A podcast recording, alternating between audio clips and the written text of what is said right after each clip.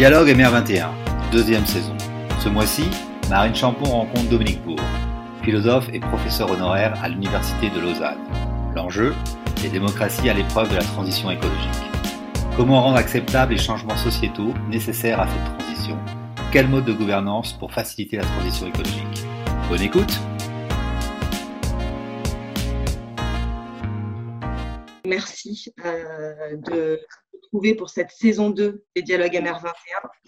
Euh, le MR21 est une communauté de managers qui euh, viennent d'horizons différents, entreprises, institutions publiques, ONG, associations, et euh, dont l'objectif est de promouvoir les solutions pour aller vers des modèles plus durables, que ce soit du point de vue économique, social ou environnemental.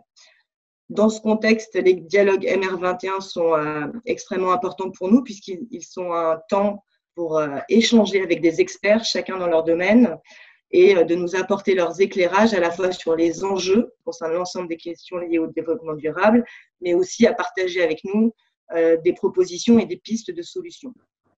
Donc, je suis ravie d'accueillir aujourd'hui Dominique Bourg, qui a, nous fait l'honneur d'avoir accepté l'invitation pour le lancement de cette saison 2 et d'être le grand témoin.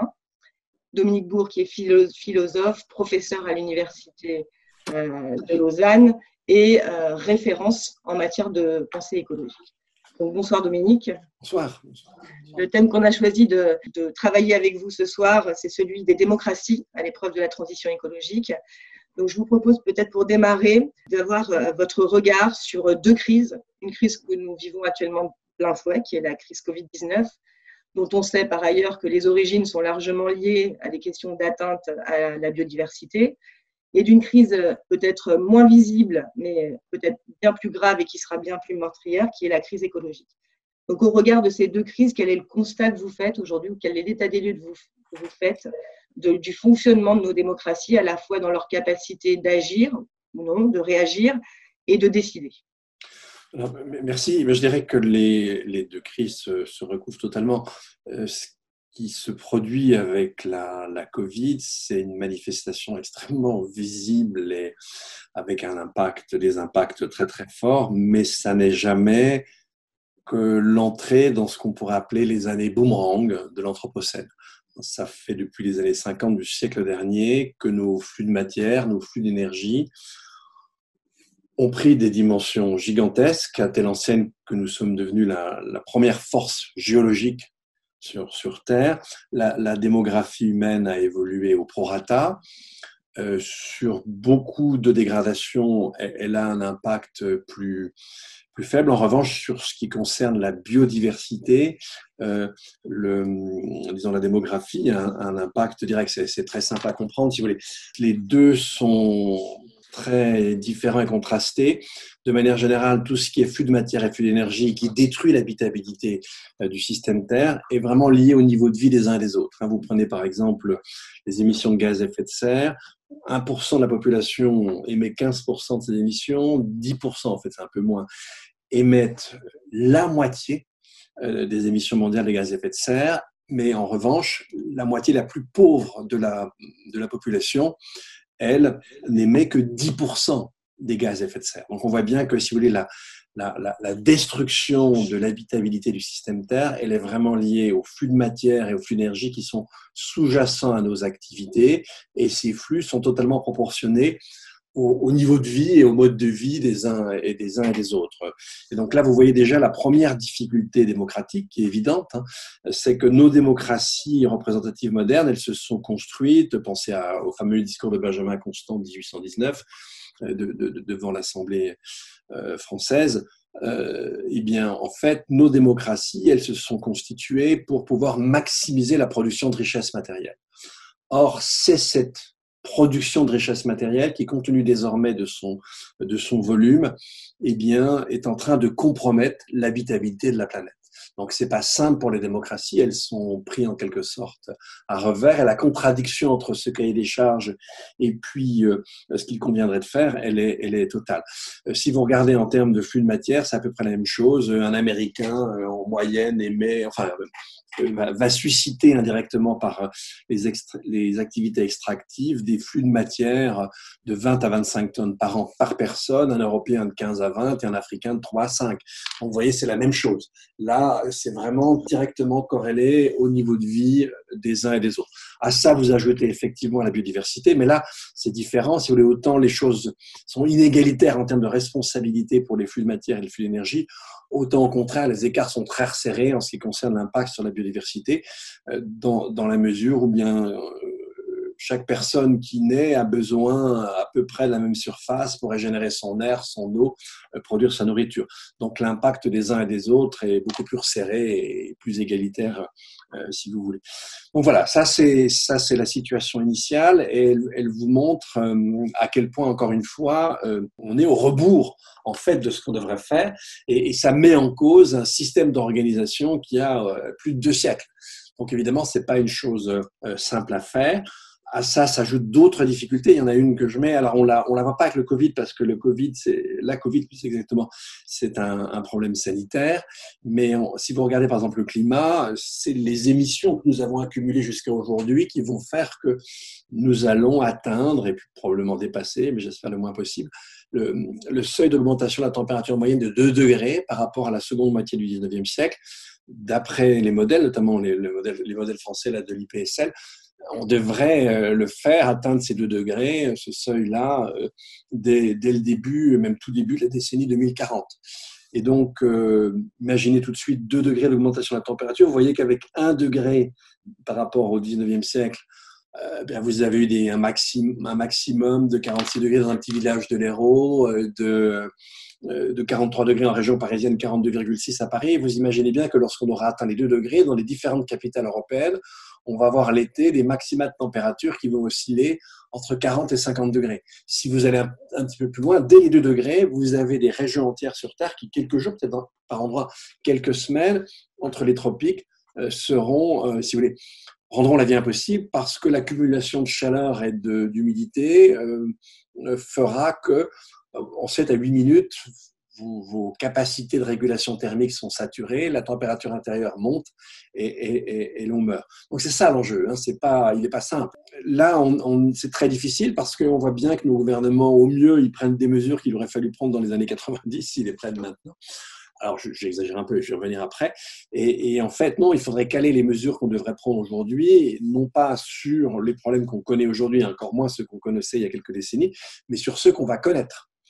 Et, par exemple, en matière d'adaptation, il faudrait déjà adapter dès maintenant, commencer dès maintenant à adapter nos villes à, des, températures qui seront totalement, euh, totalement hors normes, mais plus c'est rare, euh, plus la période où elles le sont euh, pour augmenter. Donc, et, mais ce que nous dit tout ça, et ce que nous dit la Covid, elle nous dit deux choses en tout cas. Elle, nous a appris que quand, et on, pourrait voir pourquoi, mais quand le politique le veut, on peut réguler l'économie. C'est ce que nous a montré la Covid. Deuxième chose que nous a montré la Covid, c'est que dans certains cas, alors même si on l'a assez mal fait, et d'un pays à l'autre, on l'a fait différemment, bien que face à des questions très complexes qui sont liées euh, aux modifications des écosystèmes, eh bien, le seul moyen possible de s'en sortir, c'est de connaître. Hein. Et si on avait peut-être mieux adapté les mesures euh, à nos connaissances, on n'aurait pas eu le même type de, confinement en France, par exemple. On aurait eu un type moins policier, peut-être probablement moins, moins destructeur aussi pour les, activités économiques. Moi, c'est les deux leçons que je retiens de ça, si vous voulez. Hein, premièrement, on a la capacité de réguler. Et là, les, politiques l'ont fait tout simplement parce qu'ils ont eu peur de, de, la responsabilité pénale. Hein. Quand ils ont vu ce qui se passait en Italie, ils, ça, créditait les, courbes de l'Imperial College, par exemple. Après, différents organismes français ont produit des courbes à peu près équivalentes. On savait que si on n'avait rien fait, on, aurait eu un, développement pendant les euh, mars, avril, mai, juin, juillet, et on aurait pu monter jusqu'à jusqu'à 300 000 morts en France. Et donc, euh, c'est la raison pour laquelle les politiques ont, agi. Alors, le climat, c'est pas le cas. C'est les émissions des autres. C'est. Si je suis vertueux chez moi, il n'y aura pas forcément de, résultats parce que je ne représente qu'une partie des émissions. De toute façon, si je ne fais rien, les résultats viendront dans 20 ou 30 ans, donc j'en ai rien à faire, je ne serai plus au pouvoir. C'était pas du tout la situation qui se trouve avec la Covid. Mais bon, on peut, on pourrait en tout cas, au moins conditionnel, on pourrait. Et deuxièmement, on a tout intérêt à regarder la littérature scientifique, ce qu'on ne fait pas. Euh, ce qu'on ne fait pas pour le climat. Euh, alors, vous allez me dire, mais si on prend des engagements à 2030, 2040, 2050, oui, mais ces engagements, on les prend en silo. Et en, général, ils sont totalement contradictoires avec les autres politiques publiques. Ça a été tout à fait le cas avec le plan de relance en France on a prétendu qu'il y avait 30 milliards pour l'écologie. En fait, c'est faux, ça n'est que 6. Et dans les autres milliards, il y a une relance de tout ce qui détruit le climat. Là, aussi, il faudrait rajouter une incohérence totale, un caractère non systémique euh, des, politiques publiques. En revanche, on a été beaucoup plus systémique pour la Covid. Donc voilà les trois leçons qu'on pourrait tirer. Alors sur justement ces, ces, points que vous évoquez, vous évoquez le fait que lorsqu'on veut réguler l'économie, on peut, et euh, l'importance de comprendre, connaître et écouter les données scientifiques. Euh, on fait le constat aujourd'hui, on peut faire le constat, je ne sais pas si vous le partagez, que finalement l'urgence euh, liée à la crise sanitaire, c'est-à-dire l'immédiateté de voir que concrètement ce qui se passe en Chine dans un marché d'animaux vivants sauvages se répercute partout dans le monde et entraîne la mort d'un proche, d'un ami, d'un parent, fait que on se dit là il faut impérativement tout de suite prendre des mesures parce que c'est vrai ça existe versus la question de l'élévation de la température où euh, la posture va être plutôt de se dire oui, mais c'est peut-être dans 30 ans, dans 50 ans, dans 100 ans, je serai peut-être plus là, et finalement, changeons, mais ne changeons pas trop vite ce qui fonctionne déjà.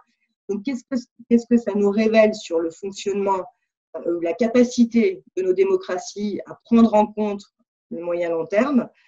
Et également, qu'est-ce que ça nous dit euh, dans les émetteurs ou les acteurs de la décision? Vous parlez des scientifiques notamment, dont la parole a certainement perdu du crédit.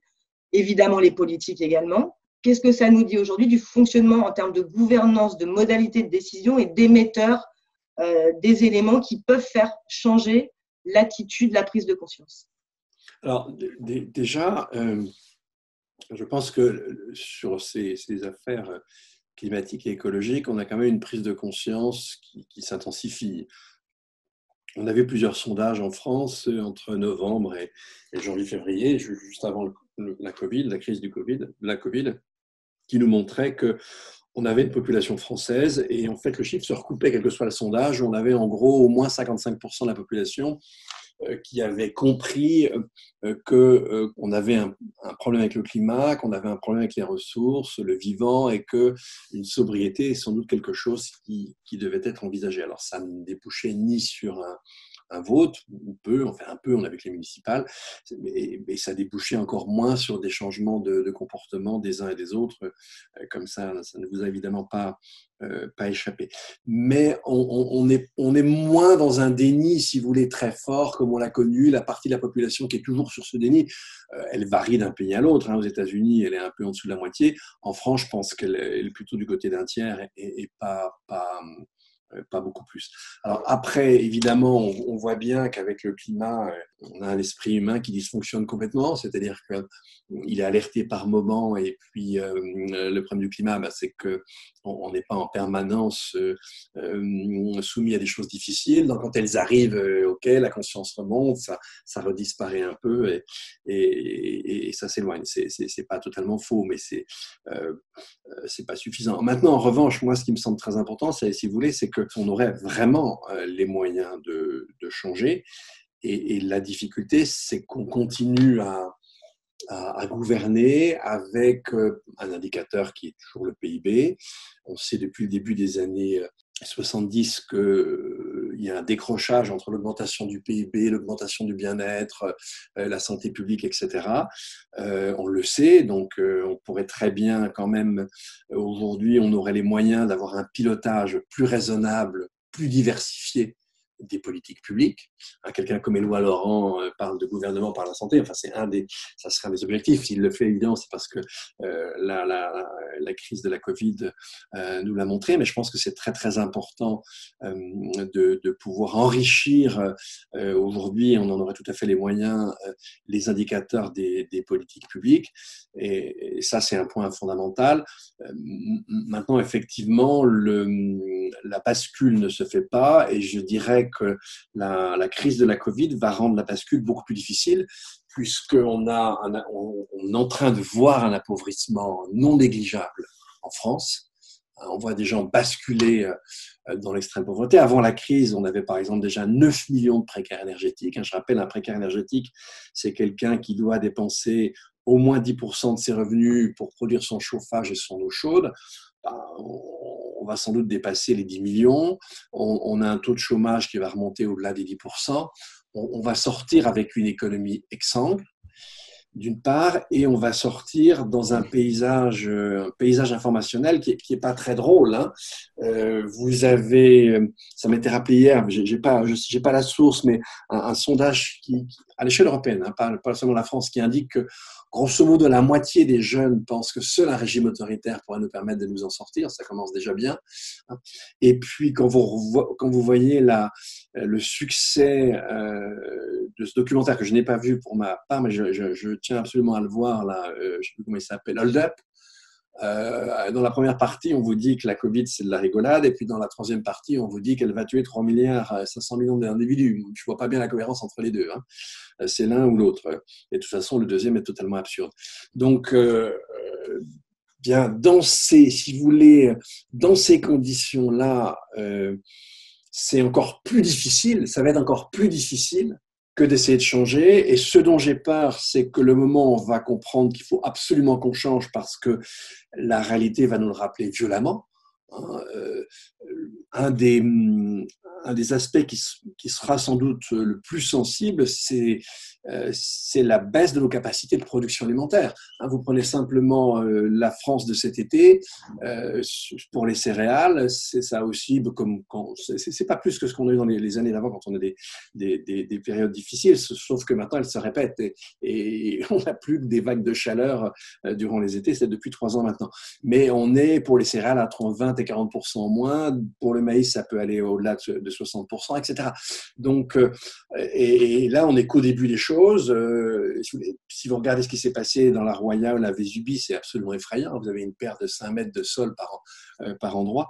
Donc euh, voilà, ces choses-là vont s'intensifier, on sait, on, ça on peut le savoir d'avance. Donc à un moment donné, il va y avoir une friction, si vous voulez, entre l'inaction réelle, puisque dans les programmes, on prétend agir, en réalité, on ne bouge pas beaucoup, bah, la, contradiction va finir par devenir forte. Simplement, elle risque d'arriver dans des pays qui seront affaiblis, on vient de le voir, affaiblis économiquement.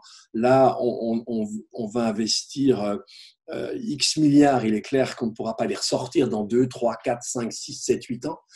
Euh, et donc, tout, ça m'inquiète, si vous voulez. C'est qu'on euh, a l'impression qu'il y a une espèce de conjuration des phénomènes pour qu'on n'agisse pas alors que en fait, c'est dès maintenant qu'il conviendrait d'agir. Et ça, ça, ça c'est assez inquiétant. Alors, si je, si je reprends votre, votre point sur, euh, si je, repars de votre point sur ce sondage que vous évoquiez et l'idée que finalement, est une, une idée qui, dont vous parlez dans ce sondage, mais qui a circulé hein, depuis notamment dans le cadre de la crise Covid, que seuls les régimes autoritaires finalement savaient et pouvaient se sortir de, de ce type de crise et de prendre des mesures radicales, contraignantes qui étaient les seuls à même de, pouvoir euh, euh, produire des solutions, en tout cas des, réalités.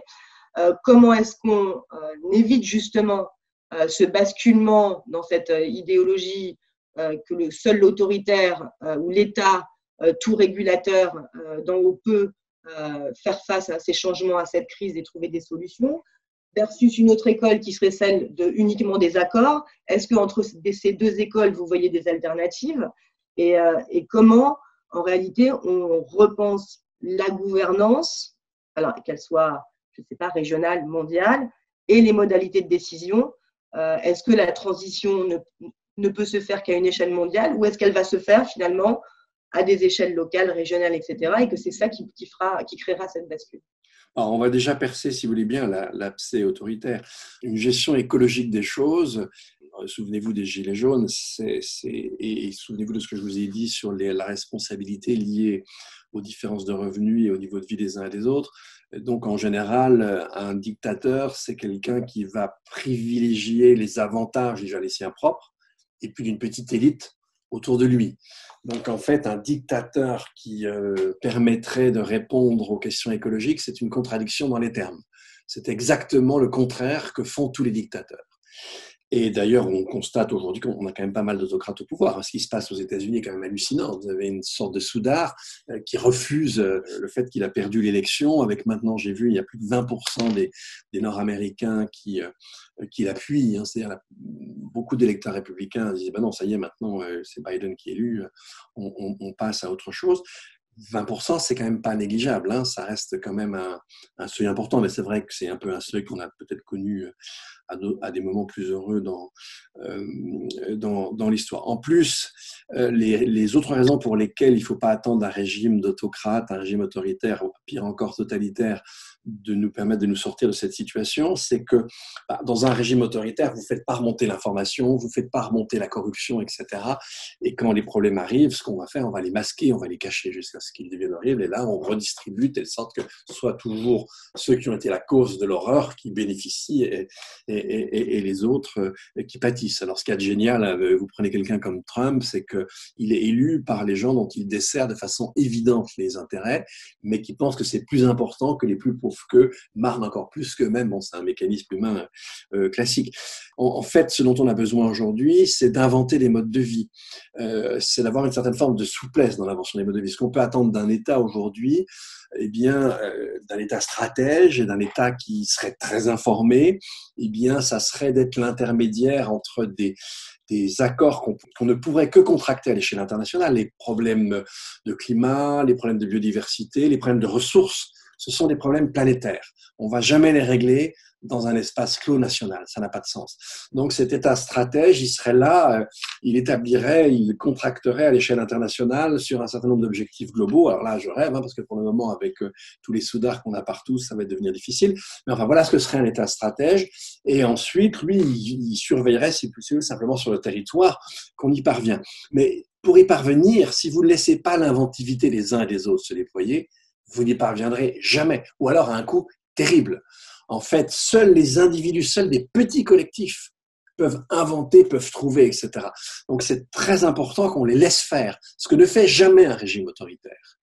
Donc un régime autoritaire, il est incapable de nous permettre de sauver euh, le minimum de notre, enfin tout ce qu'on peut sauver de notre confort, euh, de sauver le maximum de notre bien-être, il en est totalement incapable il va simplement faire peser un poids horrible sur la masse et va maintenir une élite. Et il n'est pas sûr que les Français soient dans l'élite à l'échelle mondiale. Et donc, euh, non, un régime autoritaire, il faut, vraiment remiser ça aux, oubliettes. C'est l'horreur. Et c'est totalement contradictoire avec la question écologique. Non, la seule, question, la seule chose en, en écologie, c'est l'autocontrainte. Il faut que les gens acceptent des contraintes, mais comme on accepte la versification, c'est-à-dire une contrainte, ça vous permet d'inventer. C'est ce que je disais juste avant. Et, c'est ça qui est important. Et donc, on n'a pas besoin d'un État autoritaire. On a besoin d'un État ferme, informé, intelligent, j'ai beaucoup demandé, hein, et puis euh, qui ait une gouvernance pluricritère. Ah, on est bon. Et il faudrait que le citoyen soit réflexif, intelligent, cultivé, non complotiste et non égoïste. Ça va devenir dur. Hein. Euh, ça, c'est l'idéal. Alors maintenant, on, va pas y arriver à l'idéal, mais on voit quand même qu'on pourrait s'en approcher et que c'est pas complètement impossible. Simplement, on est dans des conditions où c'est plus difficile que ça n'aurait été autrefois. Alors, peut-être juste en conclusion, en quelques minutes, parce qu'il y a énormément de questions qui sont déjà, euh, déjà en train d'être posées. Euh, peut-être conclure par des lueurs d'espoir. Alors, euh, est-ce que vous en voyez quelques-unes, Dominique? Alors, je pense ah oui, au retour des États-Unis dans les accords de Paris. ah oui, les Là, modalités comme la Convention citoyenne Enfin voilà, qu'est-ce que vous voyez quand même comme signaux? Ah ben vous, vous venez d'en donner deux qui sont très importants. Le, le, le premier, effectivement, c'est l'élection de Biden. Alors, en fait, cette élection, elle, elle aura tout son poids si les deux sénateurs attendus en Géorgie sont démocrates. S'ils sont républicains, euh, et si en plus euh, notre ami euh, comment, euh, Trump continue euh, à monter une chaîne de télé ou à avoir toujours la main mise sur le Parti républicain, ça va quand même être dur pour ce pauvre Biden. Je ne sais pas ce qu'il va arriver à faire. Alors, mais c'est quand même un signe positif. Euh, il serait très positif si, euh, effectivement, en janvier, le 5, le 6 janvier, on apprend que ce sont deux sénateurs démocrates qui ont été élus. On verra bien. Ça sera encore plus positif. Mais au moins, ça, ça va déjà dans le bon sens. C'est une des rares bonnes nouvelles qu'on ait depuis l'été 2016. Donc, on va pas bouder notre plaisir. Deuxième extrêmement bonne nouvelle, euh, c'est effectivement ce qui était sorti de la Convention euh, citoyenne sur le climat. Parce que autant on a un Parlement qui est incapable euh, d'avancer, et qui surreprésente certains intérêts dans la population et qui joue plus son rôle. Le rôle d'un Parlement, c'est quand même en gros de représenter un peu tout le monde, puis d'essayer de trouver des, euh, des, compromis, si vous voulez, entre les intérêts contradictoires au sein d'une société. Alors, euh, dans la Ve République, c'est pas simple. Alors, du temps de Gaulle, ça, ça, a marché quelques années, mais depuis, euh, on a quand même quelques problèmes en termes de gouvernance. Et alors, si on regarde le contraste avec la Convention citoyenne, il est intéressant ce contraste parce que voilà 150 citoyens et ça je trouve très important, dont le niveau de formation reflète celui de la population française. Ça, c'est très important. Eh bien, ces citoyens en cheville avec de, bons experts, ils nous ont accouché de propositions qui sont intéressantes en tout cas, qui aurait un impact sur les engagements que se donne la France. Hein. Euh, alors, ils ont été repoussés à 2023, c'est sympa. 2023 pour atteindre un engagement en 2030, c'est déjà, vous, voyez avec euh, quel sérieux on prend, nous-mêmes nos propres engagements. Mais enfin, en tout cas, la Convention citoyenne, elle, elle a débouché sur des propositions qui ne sont pas inintéressantes. On, les mettrait déjà en œuvre, qu'on s'approcherait beaucoup plus de, la cible. Donc, vous voyez que des citoyens avertis et informés sont capables d'accepter des propositions que nos représentants élus ne sont pas capables, ne serait-ce même que de concevoir.